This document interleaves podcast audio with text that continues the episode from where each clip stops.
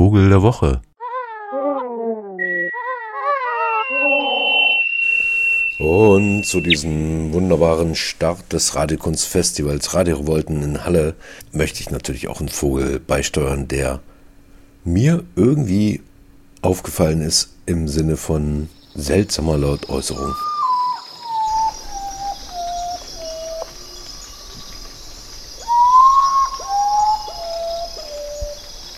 Vielleicht würde ich sogar eine ganze Stunde lang dieser Stimme gerne zuhören wollen.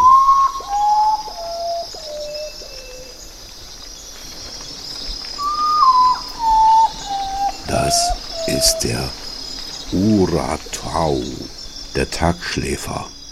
Was für ein Wort, der Tagschläfer. Es passt irgendwie so ein bisschen zu all denen, die dieses Festival in Halle vorbereitet haben, Radio Revolten, das Radiokunstfestival, dass man eigentlich am Tag nur noch so vor sich hin dämmert, weil das immer auch so Nachtschichten gibt. Der wiederum sieht aus wie ein Baumstumpf. Also man kann ihn eigentlich kaum erkennen.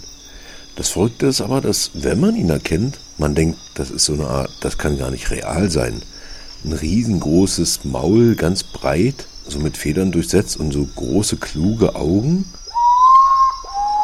Also wo so die Augenlider so ein bisschen halb über die Pupille gehen. Also wie so ein alter Professor sieht der eigentlich aus. Noch so mit äh, Augenwimpern nach oben und so. Und ansonsten ein bisschen die Federn wie Baumrinde. Also quasi nicht zu unterscheiden von Baumrinde. Wenn der nicht irgendwie mal ab und zu auf einer Spitze eines Baumstammes sitzen würde, dann würde man ihn sowieso überhaupt gar nicht sehen. Der sieht einfach aus wie ein Baum. Punkt. Mit Flechten und Moos und so weiter. Der Uratau, der Tagschläfer. Ja, ungewöhnlich ist einiges an diesem Vogel. Zwischen Dezember und März bebrüten diese Schwalme, zu denen gehört er nämlich ein einziges violett geflecktes weißes Ei. Der männliche Vogel sitzt am Tag absolut unbeweglich mit geschlossenen Augen auf dem Ei und seine Iris ist erleuchtend orangefarben und würde seine perfekte Tarnung sofort verraten, aber er betrachtet die Gegend aufmerksam durch zwei unterschiedlich große Schlitze, die senkrecht zu den Augenlidern verlaufen. Wenn es dunkel wird, brütet das Weibchen das Ei aus. Es hält die Augen offen, die einzige Möglichkeit, den Brutplatz mit Hilfe einer Lampe überhaupt zu finden. Der männliche Vogel jagt in der Nacht, und zwar nach großen Fluginsekten. Dieser eulenähnliche Vogel, er hat nur eben keinen runden Kopf wie die Eulen, hat eine nahezu perfekt an den Untergrund angepasste Tarnung.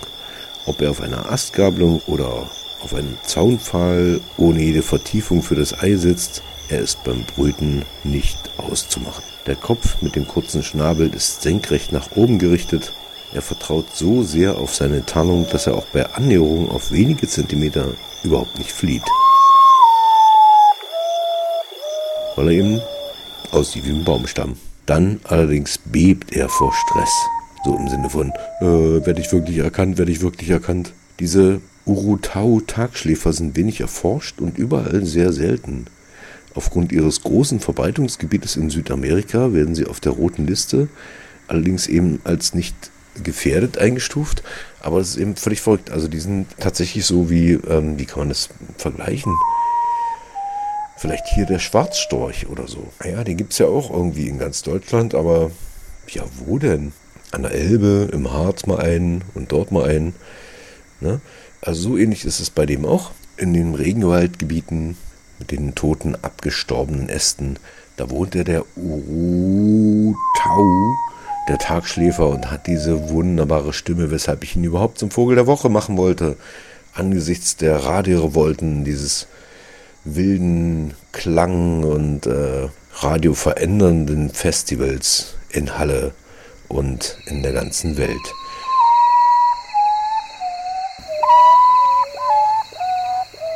Irgendwie müsste es eigentlich auch mal so ein Vogelradio geben, finde ich, oder? Oder ist Ihnen das schon zu viel Vogelradio? So ein Vogel der Woche. Der Uruatau. der Tagschläfer.